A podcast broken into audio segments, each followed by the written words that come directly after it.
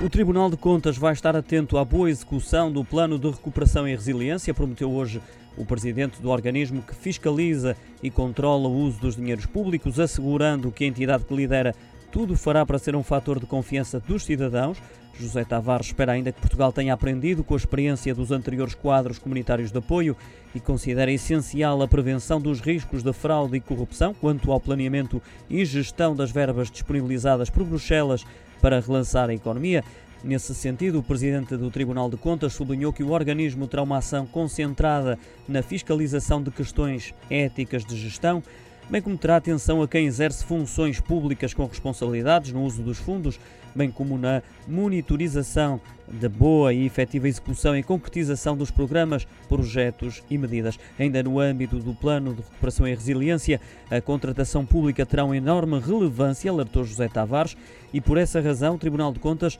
já tem um grupo de trabalho para dar seguimento à lei que contempla medidas especiais de contratação pública e altera o Código dos Contratos Públicos, aprovada a 31 de maio no Parlamento.